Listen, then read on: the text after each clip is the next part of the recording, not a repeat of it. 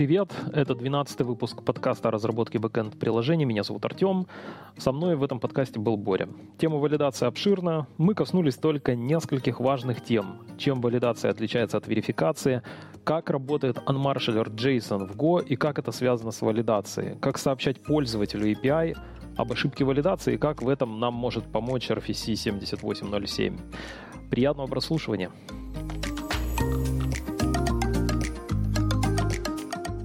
Я бы хотел поговорить э, про валидацию. Э, в частности, наверное, лично мне интересно про, поговорить про более такую узкую, узкоспециализированную тему валидация JSON в Golang. Но можно начать э, вообще с определения, что такое валидация, верификация. Например, mm-hmm. чем валидация отличается от верификации? Вот ты как вообще понимаешь, что такое для тебя, что такое валидация? Я раньше все сваливал в одну кучу, и до подготовки к этому подкасту я как-то особо даже и не задумывался насчет термина верификация. А, ну а так как я подготовился, то не совсем интересно будет э, мой ответ услышать, потому что он, скорее всего, близок к правильному. То есть валидация — это просто проверка структурно, что у тебя данные в правильном формате пришли, а, что они по форме а, корректные. Например, если мы... На примере будет сразу ясно. Предположим, нам нужно валидировать номер, э, идентификатор какого-нибудь документа, например, паспорта. И по форме мы знаем, что там длина у него 10 цифр. И мы можем проверить, что действительно то, что нам пришло, это 10 цифр. Значит, это валидные данные. А верифицировать это значит проверить, а действительно ли паспорт с таким номером существует. Окей, то есть э, валидация — это проверка на соответствие каким-то валидационным правилам. То есть есть некоторые требования, да, у тебя некоторые есть валидационные правила, и вот если ты, если эти да. данные соответствуют этим правилам, то данные считаются валидными. А, если данные валидны, это значит, что ты можешь их дальше использовать. А, в случае, если данные невалидны, ты возвращаешь клиенту ошибку. При этом валидные данные не обязательно угу. могут быть точными. То есть они действительно, он может э, ошибиться, например. Ну, как, например, адрес доставки ты указываешь. Обычно это произвольное поле, и каждый может написать там все, что угодно. И верифицировать это, как правило, проблематично. Например, действительно существует ли такой адрес это не так-то просто, нетривиальная на самом деле задача, и мало кто ее решает из тех э, керриеров, с которыми мне доводилось работать например. Ну окей, да, я, э, я согласен с этим. Э, при этом вот лично для меня такие определения, они довольно расплывчатые. Потому что, ну вот, например, валидация – это соответствие каким-то требованиям. А что, если в качестве требования будет э, ну, точно, передавать точные данные? В этом случае как бы mm-hmm. и верификацию тоже можно будет назвать валидацией. Поэтому э, определения вот этих процессов, они довольно в программировании расплывчатые. И мне стало интересно посмотреть, как э, на самом деле эти глаголы verify, validate используются. Я посмотрел в GoSDK, например. Mm-hmm. Verify обычно в тестах.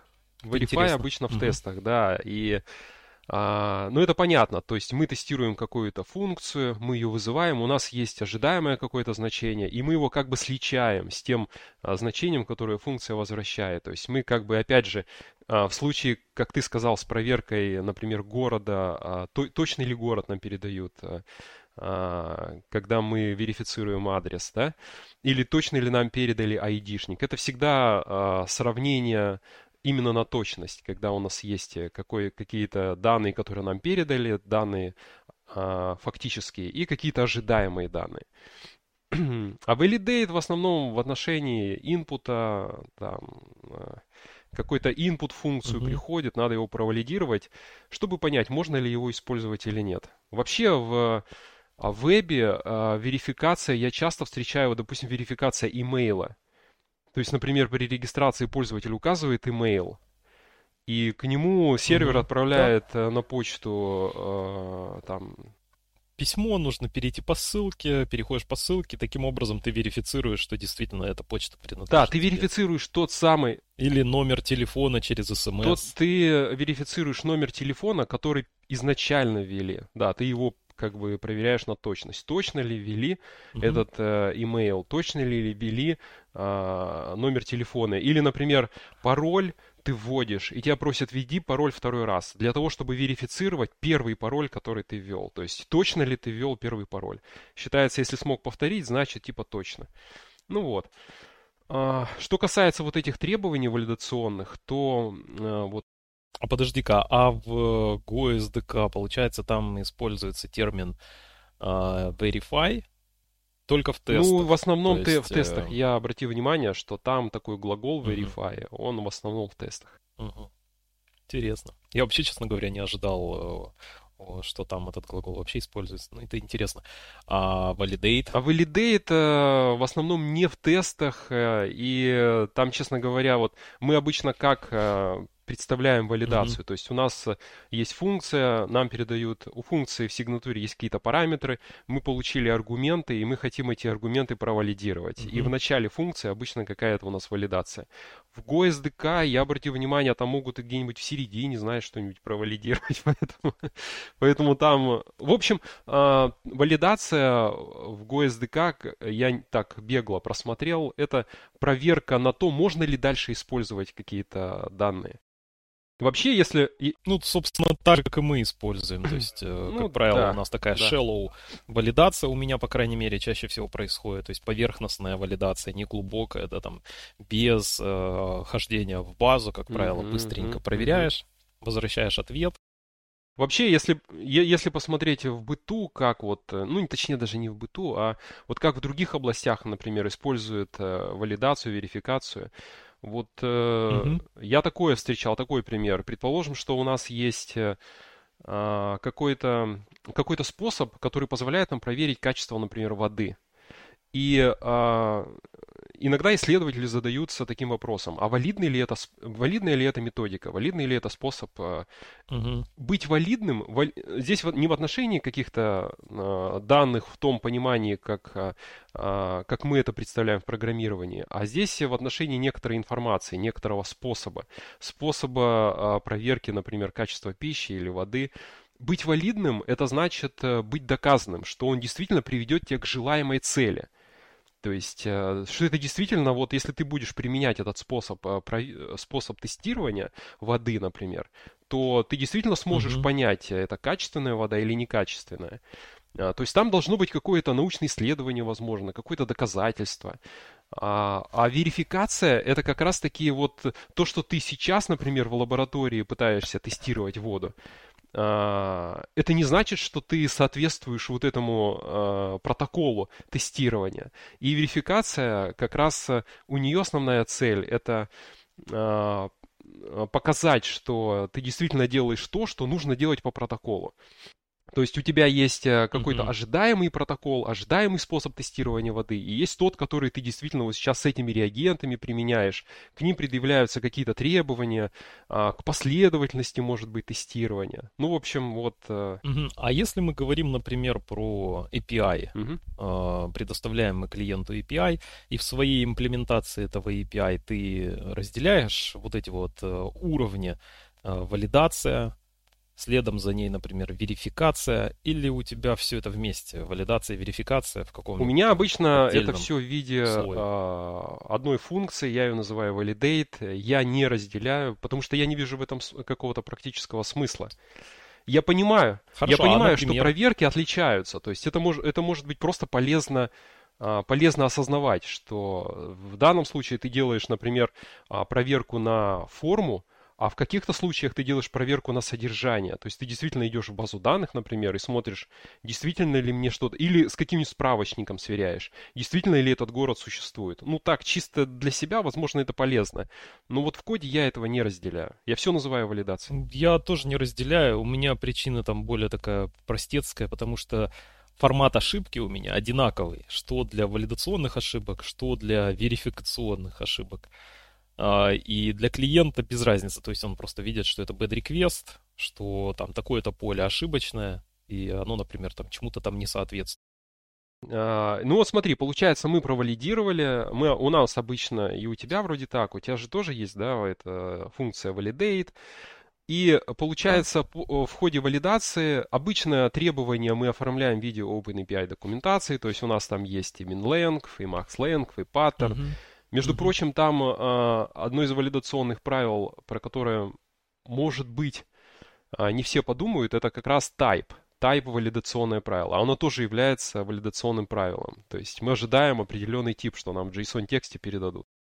Ну да, там с тайпом слишком все усложняется, потому что тебе придется, видимо, анмаршалить тогда не в структуру, а анмаршалить в, в map, наверное, и уже во время анмаршалинга пытаться определить тип. То есть там сильно код усложнится, но в принципе можно и решить и такую задачу. Ну, на самом деле, я знаешь, как Либо решаю? писать свои Вот смотри, вот типы. этот... Э, а, получается, если мы, предположим, работаем со структурой, да, и мы сейчас говорим про Go. Да, мы про GoLang. А, если в GoLang я хочу сделать unmarshalling, то есть э, сделать десериализацию, то есть из текста получить mm-hmm. какие-то объекты в языке программирования.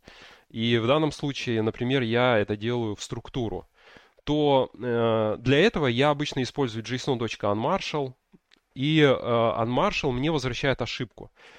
И э, Угу. По типу ошибки там дело в том, что есть несколько типов ошибок, э, и по э, проверке типа ошибки ты можешь понять, что это, например, э, неправильный тебе тип передали в JSON-тексте.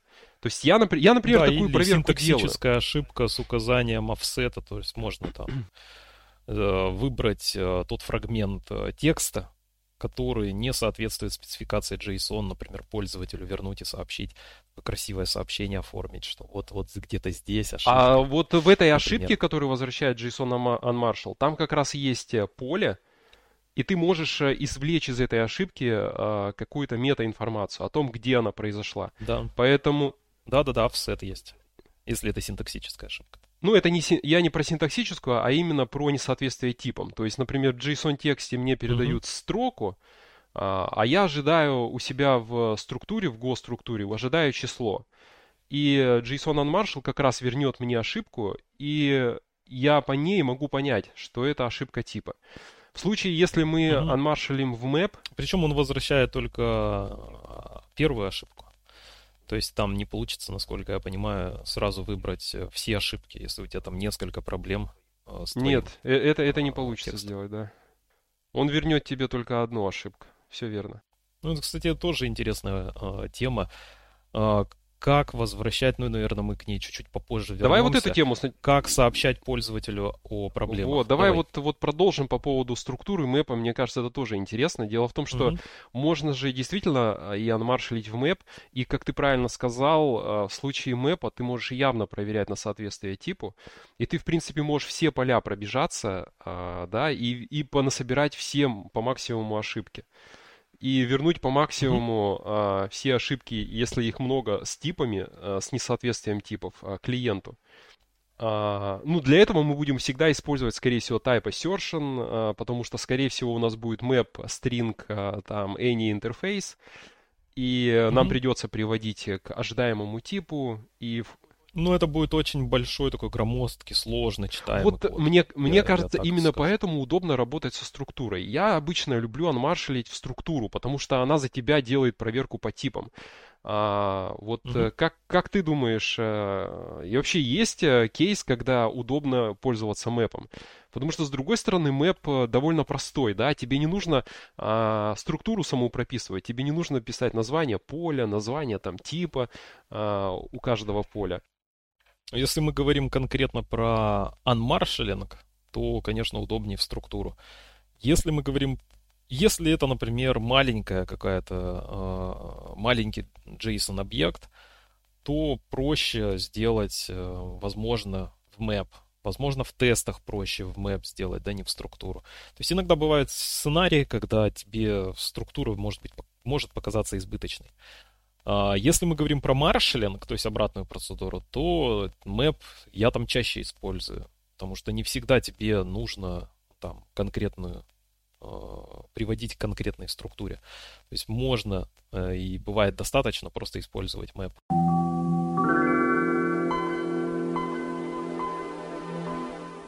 Еще какая тема интересная, это э, вот текст ошибки, который мы возвращаем.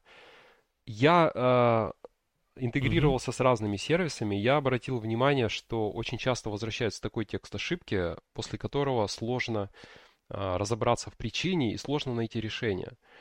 А, вот недавно, например, я работал с FedEx, и а, мне вернулась такая ошибка. То есть я работаю иногда с крупными какими-то компаниями, у них а, большое, огромное количество пользователей, много кто с ними интегрируется, и при этом после получения ошибки тебе недостаточно просто ее прочитать. Вот тебе вот возвращают какой-то текст, тебе недостаточно его просто прочитать, тебе нужно обязательно там посмотреть документацию, иногда посмотреть логи, что ты именно отправлял, что за значение ты отправил я обратил внимание, что ну, да, э, про текст ошибки можно как бы говорить не только в отношении, не только про API, но и вообще в Shell, например, ты запускаешь какую-то программу, и она падает с ошибкой. А, и, и бывает очень сложно разобраться, как же ее исправить. Но э, я так понимаю, что большинство э, программистов как бы особо не заморачиваются. То есть и в тестах тоже бывает такое. Ты смотришь, тест падает, читаешь э, текст ошибки, и как бы ты понимаешь, что нет, надо там исходники смотреть. Без этого как бы не разберешься. Вот по-твоему, насколько... То есть большинство людей не заморачиваются. Вот ты как считаешь, может действительно этому не сто... стоит так же, как большинство, не уделять большое внимание? Или важно там возвращать точный, супер все расписывать, э, текст ошибки должен быть максимально подробный. Как, как вот ты думаешь? Я бы сказал так, что исходя из э, требований, во-первых, ну а часто требования в этой части не всегда э, вербализованы, то есть или как-то вообще оформлены, сформулированы. Вообще вот эта часть, что касается обработки э, ошибок, не так часто ее хорошенько документирует. И э, здесь я немножечко отойду в сторону, э, упоминая сам Go. То есть сам Go э, нам навязывает э, обработку ошибок как важную часть контракта работы, например, с функцией, с методом, да, и много, там, большое количество обсуждений касательно того, что из-за вот этой обработки ошибок слишком много приходится писать такого кода, который мешает, понижает читаемость, mm-hmm. да, потому что у тебя много вот этих проверок ошибок и так далее. То есть мы видим в целом тенденцию сообщества такую, что ошибки это, э, так как, ну, какая-то незначительная часть. Специально заморачиваться обработкой ошибок никому не хочется. И это же все отражается и на API, который предоставляется. То есть очень редко, вот я сам сталкивался с очень подробными техническими заданиями, но даже в них э, достаточно редко оговаривается, а как нужно сообщать пользователю об ошибках. Поэтому э, я бы исходил из э, потребности и ну, заказчика, например. Э, минимально сообщать, наверное, о, о, об ошибке. Скорее всего, этого будет достаточно. Если этого недостаточно, то расширять уже контракт и добавлять туда какие-то дополнительные поля. Но вот тут, тут можно плавно так перейти к а, предложениям, а, то есть существует RFC, которые предлагают конкретное Подожди, а давай ошибок, вот я немножко как дополню. о них сообщать. А... Но я вот последнее вот скажу, что даже если вы сообщаете очень подробно об ошибке, вот э, один из свежих примеров из нашей практики, когда мы возвращаем очень подробно красивую ошибку пользователю. Пользователь, не заморачиваясь, транслирует эту ошибку в интерфейс пользователя. То есть э, тот клиент, который интегрировался с нашим API, у него там свое сложное UI, и когда мы возвращаем ошибку, он просто пользователю ее выводит. Ну, так как у нас все ошибки оформляются на английском языке, мы там специально не заморачиваемся с трансляцией этих ошибок, то пользователь видит вот эту вот, собственно, ошибку. И там русскоговорящий сегмент э, рынка, да, там, когда русскоговорящий клиент видит э, ошибку на английском, там очень хорошо все было расписано, но пользователь все равно к нам обратился со скриншотом и говорит, вот мы получили вот такую ошибку. Это помогло нам быстро идентифицировать проблему, мы быстро ее э, разрешили, и быстро ответили, потому что в тексте ошибки было абсолютно точно, конкретно все сообщено. Я пока тебя слушал, у меня тоже возникла интересная мысль. Я немножко на несколько шагов назад вернусь. Вот то, что в Go уделяют действительно большое внимание обработке ошибок, И ты сказал, что это для большинства э, разработчиков из других, возможно, языков программирования, которые перешли в Go, для них это может быть не очень привычно, потому что, а, ну, и, и, в принципе, я с ними согласен, потому что э, чаще всего, когда мы сервис разрабатываем, он обычно, вот если посмотреть, э, какие инструкции будут выполняться, то, скорее всего, там будет использоваться вот этот control flow, так называемый, вот как будет, как, как, mm-hmm. как будет работать, какие, э, какие стейтменты, какие... Э, стейтменты будут выполняться. В основном они а, будут какой-то успешный. Чаще всего работает по успешному кейсу. Не по, не да. по ответвлению ошибки, а по успешному кейсу отрабатывать Ну, сервис. потому что бизнес заинтересован в извлечении прибыли, а прибыль связана с тем, что, скорее всего, у тебя успешно все это синтегрировано, и запросы проходят как надо, потому что там 99% да, я, я тоже думаю, я тоже думаю, что успешных ответов. в большинстве случаев сервис будет работать не по ответвлению ошибки, ошибки, а чаще всего будет э, вот по нормальному, по успешному кейсу отрабатывать. Но когда угу. происходит э, в тех, э, в том небольшом проценте, когда происходит ошибка, то там иногда возникает такая комическая ситуация. То есть программист, который получает эту ошибку, он не понимает, что, как ее исправить. Он может обратиться к программисту, который как бы создал этот сервис, и тот по тексту ошибки тоже не понимает, как. И вот они вместе сидят, и пытаются разобраться, что же это за ошибка такая, что же случилось, как э, можно там все поправить. Ну, надо по какому-то reference ID или смотреть ID логи, или trace ID, куда-то там лезть в лог. Да, исходники смотреть. И а, меня немножко удивляет, почему, а, ведь э, почему так происходит? Ведь можно же достаточно добавить немного информации в текст валидационной ошибки, как сразу как бы все упрощается. А, потому что это нудотина. Тебе надо постоянно там миллион ошибок. Надо все это формулировать как-то четко, а это, ну, ну как бы... Ну смотри, ну ты можешь не придумывать термины. Бери термины из э, OpenAPI документации. Предположим, ты вот эти валидационные правила оформил, ну ты оттуда можешь термины и брать. Ты же, раз ты оформил какие-то правила, ты, скорее всего, в коде проверяешь на эти правила. И ты можешь, в принципе, вот я подумал, а, какой в идеальном мире, какой должен быть текст ошибки, что туда а, можно написать. Наверное, важно написать, где она произошла. Ну, то есть, мне кажется, это несложно, правда? Написать поле, например, JSON-путь указывать. То есть поле, в котором произошла эта ошибка. Затем можно, э, например, очень полезно, когда а, в тексте ошибки содержится само значение неправильное, которое ты получил от клиента ну, чтобы, например, а, клиент получает текст ошибки, и ему не нужно в логи лезть. В логи лезть, чтобы посмотреть, а, что же он на самом деле передал. А иногда по тексту сразу понятно. Вот ты смотришь, что ты передал, и ты сразу понимаешь, блин, да а, я понимаю сразу, в како, где в коде я что-то неправильно написал, где я напутал. То есть вот просто достаточно посмотреть на значение, которое неверное. И все как бы, вот весь процесс дебагинга ускоряется. И еще важно передавать э, то самое валидационное правило, которое было нарушено. Например, если это паттерн, то можно написать, что за паттерн. И вроде бы, э, вроде бы это несложно сделать, но я такое вообще редко встречаю в каких API. Не знаю, может ты где-нибудь ну, это встречал? мы приходим к тому, что, скорее всего, все это решается кодогенерацией. Mm -hmm. а, то есть у тебя есть хорошо оформленная OpenAPI документация, и по ней достаточно легко написать свой кодогенератор, который именно так, как тебе нужно, оформляет и ошибку, возвращает, э, валидирует это все. И тут мы приходим, кстати, к э, другой интересной теме. То есть существует же целый RFC, который говорит о том, как правильно оформлять ошибку. Uh-huh. RFC так и называется Problem Details for HTTP APIs. То есть прям вот точнее некуда. RFC под номером 7807.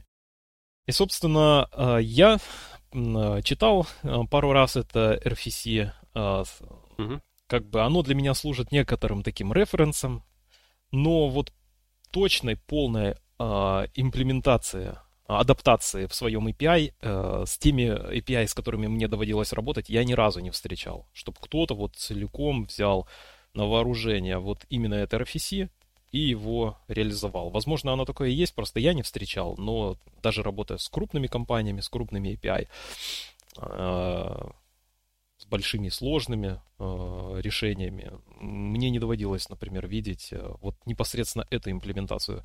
Э, что ты думаешь по поводу этого RFC? Как стоит к нему относиться вообще?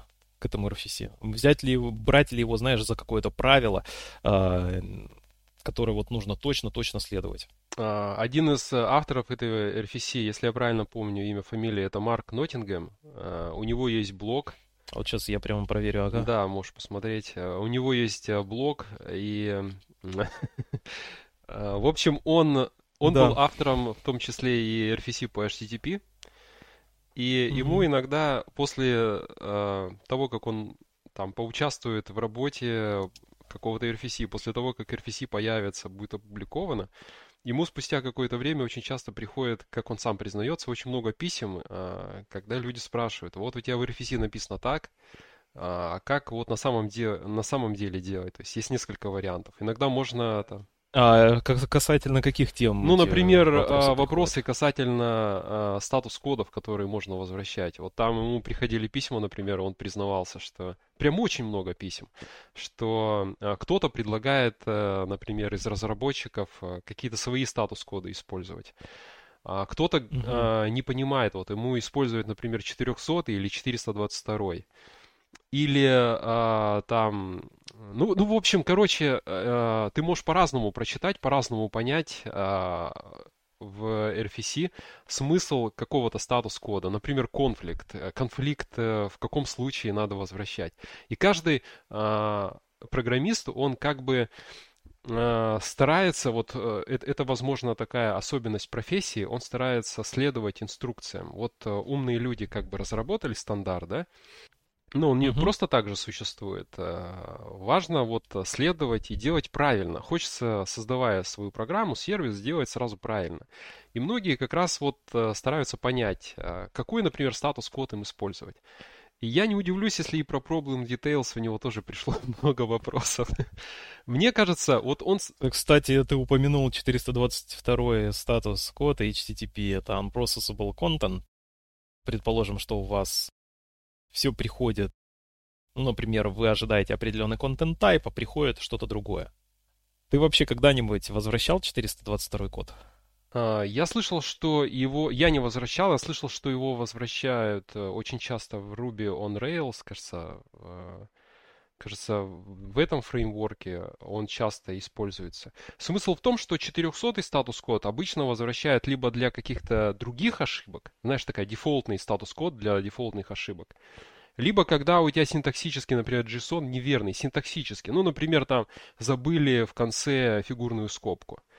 А в случае, если у тебя все синтаксически верно, но именно проблема к контенту, к содержимому самого верного JSON. Предположим, там обязательное какое-то поле, uh-huh. а ты его не, пер, не передал.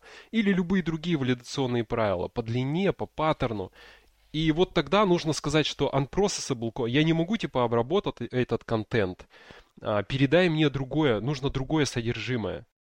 Я, кстати, налажал, неправильно сказал. Если тебе неправильно content type приходит, это 415 unsupported media type который я тоже никогда не использовал. 415 а, я использовал статус-код. А, я... Давай, знаешь, ну, может быть, в следующий раз... Нет, но это тоже имеет отношение к валидации, это интересно. Угу. А, то есть, и как э, ты возвращаешь просто 415 статус-код и какой-то текст пояснительный или нет. Просто мне даже интересно. Вот я, например, никогда не использовал 415 именно чтобы я сам руками написал, что вот мне прислали XML, а мне надо JSON, что-то не тот content type, и я пишу 415. А, ну да, ты, а, когда я его использовал, это было а, сделано, как мне кажется, по глупости. просто, просто я увидел, что есть такой а, статус-код, это было давно, и я такой... Я... Надо же делать все ну, по инструкции. Да. Я, я же, Если я есть, же принимаю значит, JSON, ну, вот. то есть, а, а вы мне какой-то там странный... То есть, они мне, конечно же, клиенты имеется в виду, они мне все, все равно передают, передают JSON в баде но э, ведь э, content type это обязательное поле, и в каждом реквесте оно присутствует, и я такой, надо mm-hmm. мне его проверить, а там иногда бывает э, text plain, И я в ответ говорю, неправильные контент-тайпы, 415 ошибка.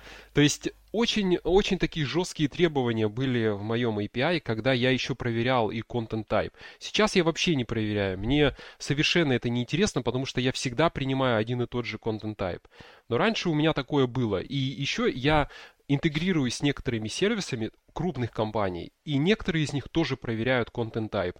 То есть они прямо... Э, и причем они возвращают, вот недавно, там, не знаю, несколько месяцев назад у меня была такая ошибка, они мне возвращают такую ошибку, что я даже не могу понять, в чем дело. То есть э, э, у них просто ты имеешь в виду, что статус-код э, это... Они другой статус-код, они 200 всегда возвращают а. статус-код, но а, они не, не используют 415. Но при этом они валидируют на content type содержимое content type хедера. А, ну, это, скорее всего, там какой-то адаптер с какого-нибудь SOAP в да. JSON, и поэтому там у них 200 всегда статус-код, что-нибудь типа такого, я почти да, да. Уверен, а что вот это и... так. Хорошо, а возвращаясь к Марку Ноттингему, Ноттингему, и ты говорил о том, что ему часто пишут про... задают вопросы, я, я прочитал а, его статью. Мы можем э, более подробно mm-hmm. как-нибудь потом об этом поговорить. Угу. Ладно, Но хорошо. смысл в том, что он, типа, общий смысл, типа, расслабьтесь, используйте как можно меньше статус-кодов, э, и, в общем, э, не стоит придавать ему, этому такое очень э, серьезное значение. Самое главное в статус-кодах это класс response а, то есть это первая цифра, вот ей следует соответствовать. Еще важно о статус-кодах задумываются, когда, знаешь, с тобой будут интегрироваться а, клиенты, которые генерируются автоматически. И они, например, а, ну, учитывают некоторые статус-коды и автоматически как-то на них реагируют. Не знаю, там, например, получает 429 а, же, да, если там too many requests. Ну, да, если too many requests, то, например, этот клиент может пореже отправлять тебе реквесты, предположим, автоматически. Ну и тебе нужно учитывать а, вот эту особенность а, клиентов, которые с тобой интегрируются, и ты тогда можешь а, как бы немножко заморочиться и побольше статус-кодов в своем API прописать.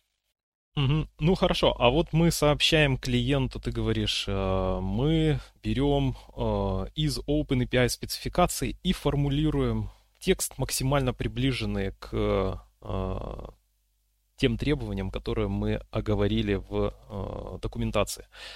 А помимо какого-то дескрипшена, условно говоря, проблемы, ты еще что-то сообщаешь пользователю? Ну, и, э, вообще я обр- обратил внимание, что вот э, текст ошибки, валидационный текст, он похож на тот же текст, который мы возвращаем при тестировании, или э, примерно тот же текст, который мы возвращаем при логировании. То есть это э, такие схожие mm-hmm. вещи, когда мы э, как, э, записываем, передаем какой-то фидбэк об ошибке. И обычно помимо вот этого валидационного правила, мне кажется, важно указывать, где оно произошло, ну, желательно точнее, сказать, что вот в этом поле а, вот такая-то ошибка. И важно еще передать э, само значение, то есть, э, как мне кажется, то, которое нам передал клиент. Вот неверное значение тоже, почему бы его туда не добавить в текст ошибки, если оно не очень длинное и не очень большое.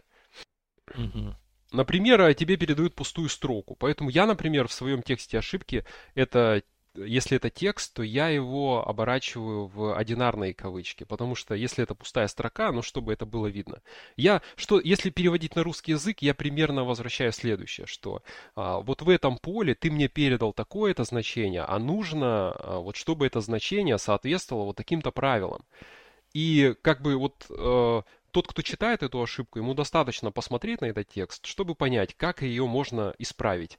И при этом ему не нужно смотреть ни логи, ему не нужно лезть в документацию. Некоторые документации бывают там 100 страниц, и там бывает сложно разобраться в ошибке.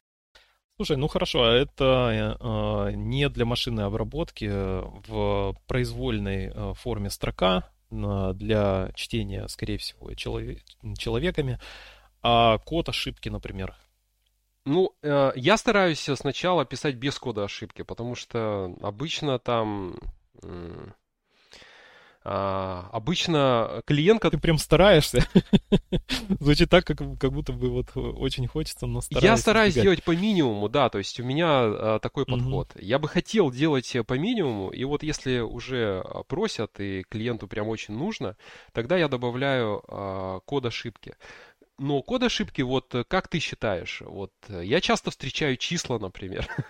Мне, э, я не понимаю, почему нельзя использовать строковую константу, где прям на человеческом языке прописать, ну, что пошло не так. Например, там неправильный адрес или неправильные там габариты или, или что-то еще неправильное.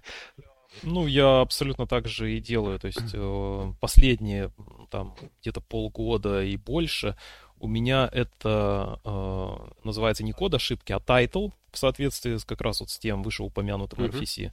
Там как раз э, предлагается, что нужно использовать атрибут с названием title для машинной обработки. И там ты как, все равно по-человечески как бы формулируешь, да, э, но очень коротко, там, 2-3 слова через пробел, э, в нижнем регистре пишешь там, не знаю, неверное тело ошибки, ну, ой, тело запроса, mm-hmm. инвалид баде, например. А, мне кажется, это хорошая вообще штуковина. То есть, а, в конце концов, чаще всего машинам-то по барабану, там, экономить на байтиках, ну, редко сталкиваюсь с такой проблемой. Да, там лучше тогда вообще, может быть, перейти на gRPC, если идет вопрос о терабайтах данных, там, в минуту, да, там, ты уже думаешь о том, как экономить в том числе на этом.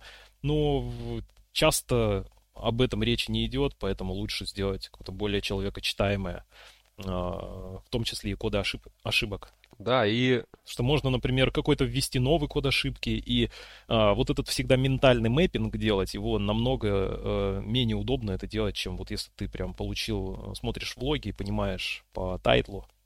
Твой клиент, ты, например, вводишь новый тип ошибки, а, и он по тайтлу может понять, о чем идет речь не обращаясь и не копая глубоко в документацию. То есть представляй себя на место клиента, ставь, ты получаешь какую-то ошибку, ты по тайтлу все либо понимаешь, либо видишь какую-то цифру, условно говоря, и так, понимаешь, что тебе нужно найти этот, э, где там эта документация лежит, зайти туда, посмотреть, что это значит. И... Да, то есть она называется как бы для неприятно. машинной обработки, но часто ее будут люди читать, конкретно программисты. Да, и, программисты. И как бы это совсем не читабельно, когда у тебя... Хотя, может быть, с другой стороны, когда у тебя прям миллион, знаешь, ошибок, э, статус-кодов, и тогда для каждого ну, имя да. придумать, это то еще занятие. Ну, тебе в любом случае нужно будет в документации, это как раз наоборот, в больших системах, вот то, что сталкивался, по крайней мере, я, а, там прям достаточно подробно по каждой ошибке, а иногда бывает даже и страничка на э, отдельная веб-страничка с описанием ошибки, э, с кейсами, да, там, с какими-то комментариями клиентов. Ну, с комментариями я уж прям такого не видел, но вот э, э, крупный курьер, э, крупная курьерка в США, э, что же это было, то ли Питни Баус, то ли еще какая-то другая, у них прям на каждый код ошибки была своя отдельная страничка с э, описанием. Иногда это было короткое описание, но иногда это было достаточно подробное описание причины ошибки, как ее поправить и так далее. Вообще хорошая, кстати, э, техника. В RFC тоже предлагается что-то подобное делать. То есть э, можно специальные добавлять URL к коду ошибки, да, к тайтлу.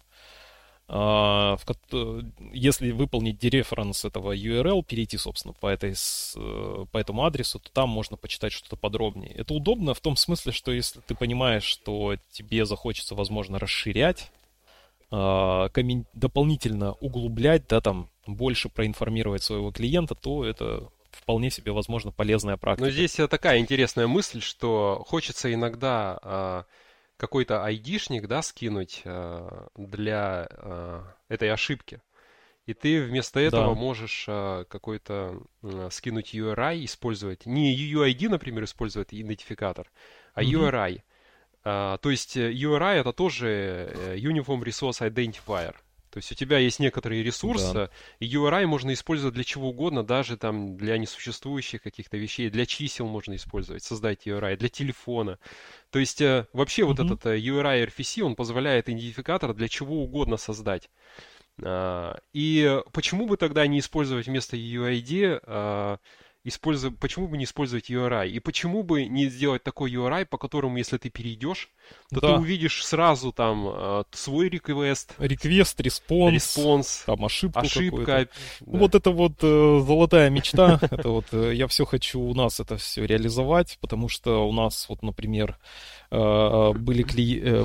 Есть клиент, который, правда, исправился, который не логировал свои запросы и часто в случае проблемных ситуаций обращался к нам и спрашивал, мы вам что-то там отправили, можете посмотреть, что э, и сказать нам, что мы вам отправили и что вы нам вернули. То есть у них, они хотят получить свой request и свой, ну, наш response. Э, хотя теоретически у них должна быть своя система логирования, но вот ее нет. И мне очень прям жгучее желание было вот как раз добавить вот такой инстанс в RFC, э, о котором мы только что говорили, uh-huh 7807.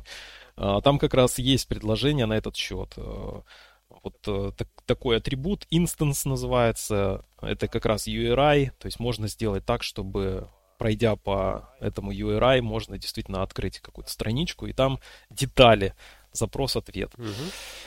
Тут э, возникает вопрос там безопасности, да, там нужно еще дополнительно как-то скрывать, нужно, чтобы именно по этому URI мог пройти, скорее всего, только э, один клиент, и что он должен быть stale, э, да, там, э, ну, то, точнее, с expiration каким-то, то есть он должен прекращать. Ну, это все решаемые детали. Доступным.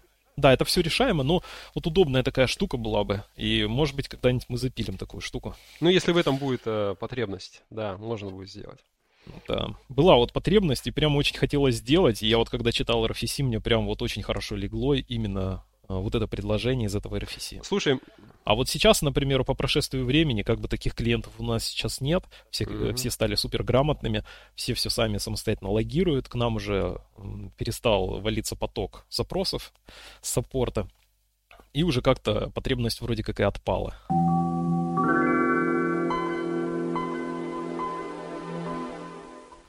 Дело в том, что мы сейчас вот только что говорили о том, как важно возвращать точные, ясные, понятные ошибки. Но э, э, фишка в том, что не зная, как э, происходит анмаршалинг JSON в Go, э, не всегда получается возвращать такие качественные, фид, качественный фидбэк. Угу. А, вот э, я хочу тебе такую небольшую, очень такую прост, простенькую задачку задать. Смотри, предположим, у тебя есть структура, и у нее есть, например, поле age, возраст. И это тип, например, число, integer. И предположим, да. что ты, а, ты, ты получил какой-то request, какой-то JSON текст. И ты этот текст анмаршалишь. И ты смотришь, ты выводишь на печать а, структуру. И э, на печати ты видишь, что вот ты получил как бы э, после анмаршалинга структуру, у которой age возраст равен нулю. И, соответственно, тебе вопрос, угу. э, вот э, какой JSON тебе передали? Можешь ли ты по этой структуре полностью точно восстановить тот текст, который ты получил? Э, ну, какое значение было у поля age? Ну, нет, конечно. Да, в этом... Потому что у тебя age в JSON мог быть ноль, ну, то есть действительно передали да. 0.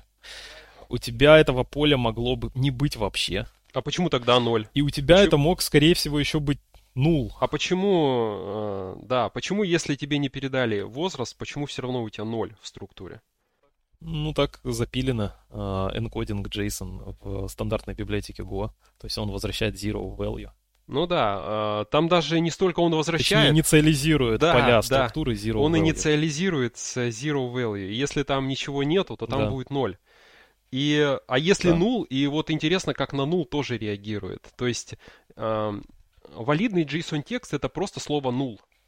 И каждый может у себя в коде э, проэкспериментировать. То есть ты просто э, берешь текст, в котором есть одно слово null, это тоже будет валидный JSON текст. И ты его можешь э, заанмаршалить, например, в какой-нибудь э, integer, в число, ты тоже получишь 0. Если ты анмаршалишь его в э, тип строку, переменную э, тип строка, то ты получишь пустую угу. строку.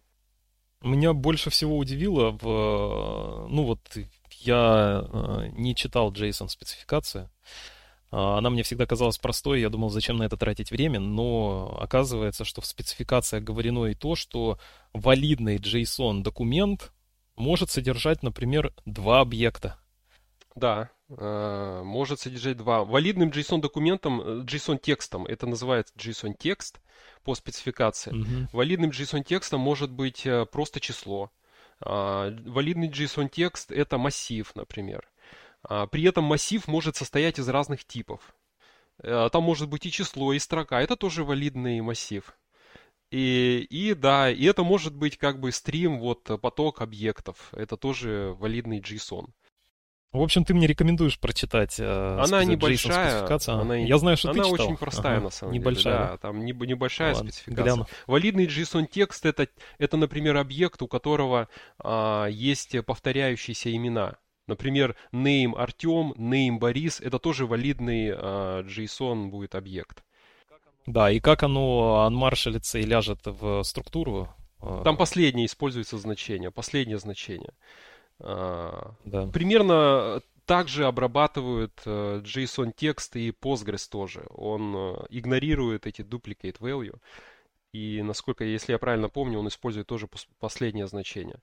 В общем, вот к моему вопросу, который я тебе задавал про возраст, про age, смысл этот, э, смысл этого вопроса в том, чтобы показать, что Golang структура это не точное отражение JSON текста. По ней бывает э, невозможно восстановить. И представь, что у тебя в OpenAPI э, документации прописано следующее валидационное правило. Возраст обязателен, и ми- минимум, что могут передавать, это единицу. Ну, то есть э, один год, там, два года, три года. И uh-huh. вот ты, например, разработчик, и ты получаешь ноль ты должен написать какой-то валидационный текст ошибки. Обычно, ну, что, что стоит ожидать? Сделаем по-простецки. А, так и напишем, что давай-ка передавай минимальное значение такого-то поля, единичка. Да. А, а, а, и, и представь, что такой текст ошибки получает а, разработчик на другой стороне, который отправлял тебе JSON, в котором возраст э, был нул или вообще возраст отсутствовал. И он смотрит такой по тексту, так, мне как бы э, серверы говорит, что я передал им ноль. А ноль запрещен. И, и такой, а где его передал? и он... Ну, поэтому не надо, наверное, формулировать так, что там указывать, вы передали такое-то значение, передайте, пожалуйста. Хотя это офигенно удобно бывает. То есть в тексте ошибки писать, какое значение передал клиент, и почему, ну, и пояснение, что ожидает. Но в данном сервер. случае ты, это ты пишешь... офигенно удобно. Поэтому можно просто проигнорить, наверное, и все равно написать ему, вы передали 0, а, минимальное значение 1, например. Ну да, и он будет э, пытаться понять в коде, где он передал 0.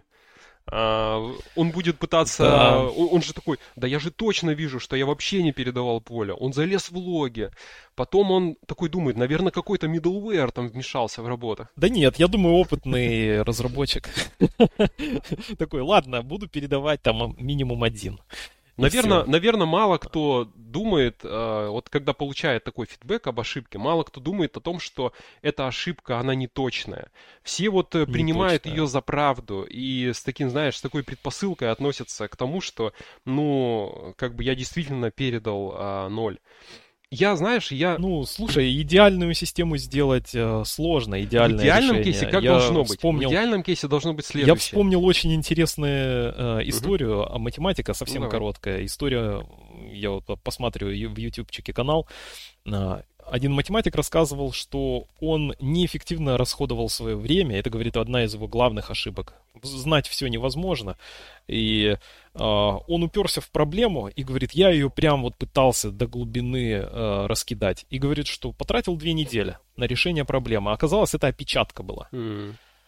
Ну, я к тому, что э, ожидать, что прям система, с которой ты работаешь, она идеальная, Наверное, это неправильная изначально предпосылка, скорее, знаешь, с определенным допущением. То есть мы понимаем, что если система что-то говорит, то не факт, что это именно то, что э, есть. Я знаешь, деле. я, я недавно тоже э, сталкивался, столкнулся с таким багом, я получил ошибку, и я, когда вижу, что что-то идет не так, я думаю, что, скорее всего, я в чем-то был неправ.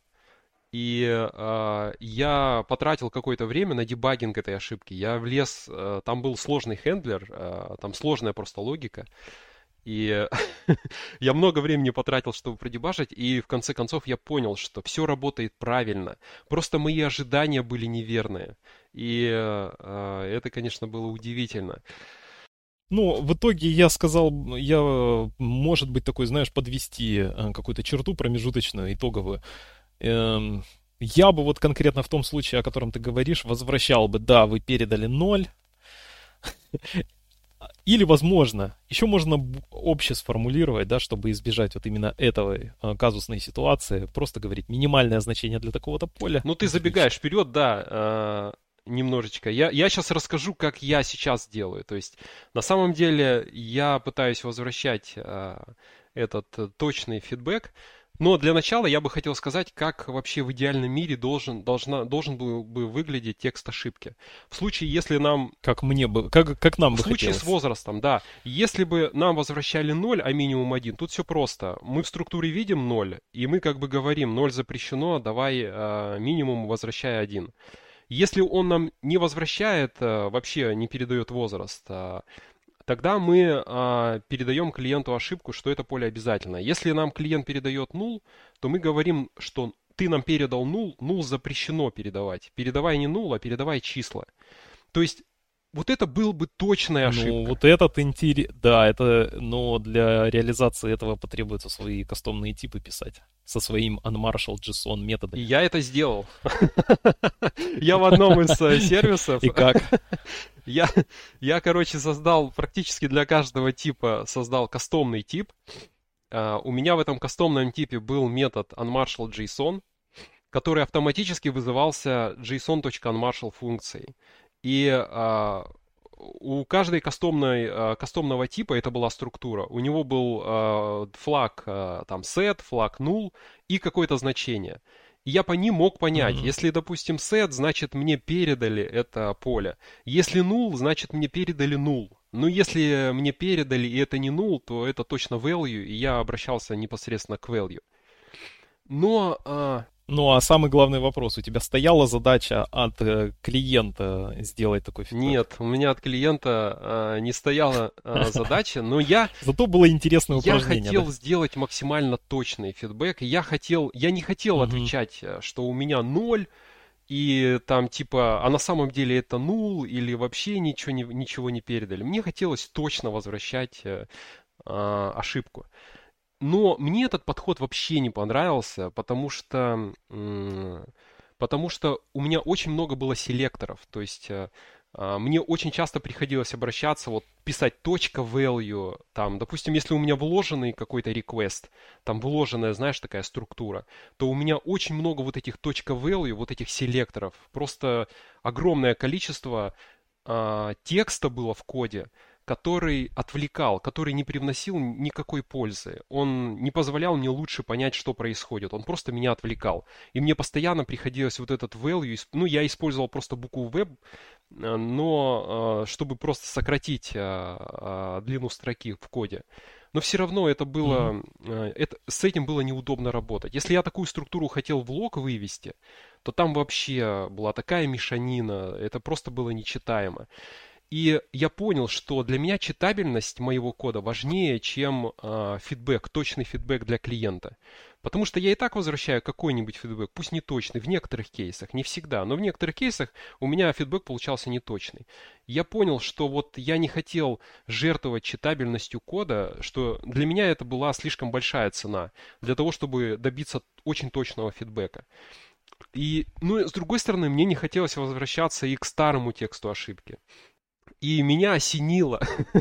Для меня это тогда показалось гениально, хотя это очень простая мысль, что в случае, когда у меня вот это age, возраст обязательный, и в случае, когда там запрещены нули, я так и пишу. Когда я вижу у себя в структуре 0, я так и пишу, что null слэш там 0 запрещены или э, тебе необходимо обязательно там передать возраст. Ну, то есть я вот эти все три кейса сразу прописываю в тексте ошибки. Я тебе подолью масло в огонь, а что если, например, H0 а, это валидное значение, но тебе нужно различать null и 0? Не, мне тогда в этом случае, э, смотри, в этом, смотри, Тогда тебе по-любому Смотри, в этом, э, в этом случае, тип. вот, вот если вернемся немножко про мой кейс первый, когда это обязательно, и ноль это Да, я невалидное. понял. Хорошее Ноль решение. в этом случае а, в структуре будет как раз а, таким, знаешь, э, значением, который говорит о том, что вот эти какой-то из трех кейсов, которые мы описали, вот был, было такое нарушение, вот была такая одна из трех ошибок.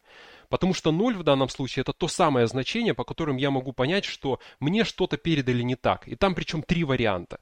А в случае, Мгм. вот то, что ты говоришь, вдруг 0 это валидное значение, получается, что 0 уже не может э, играть роль вот этого, как бы, такого сигнального значения. И мне нужно что-то другое.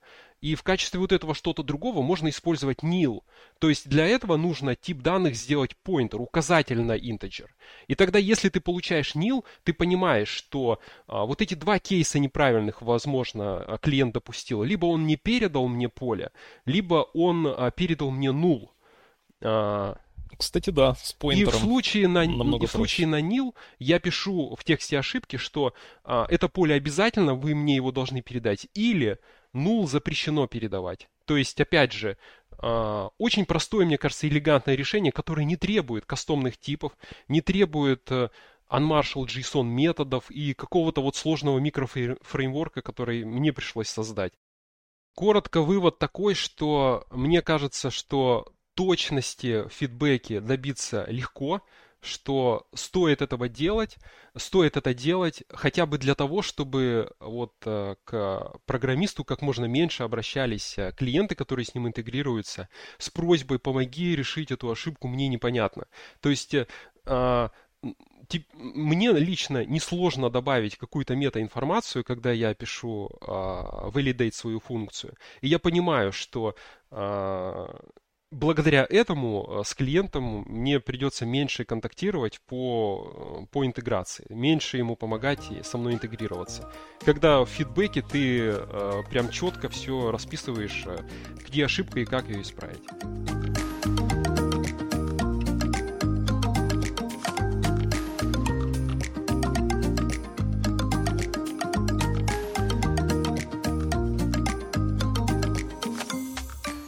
Вы прослушали 12 выпуск подкаста о разработке бэкэнд-приложений. Можете подписаться на этот подкаст в Телеграме, YouTube, Spotify, Google подкастах и других платформах. Также вы можете задать вопросы, предложить свое участие в подкасте или предложить тему, отправив запрос мне на почту. Спасибо, что остаетесь с нами и до встречи через неделю.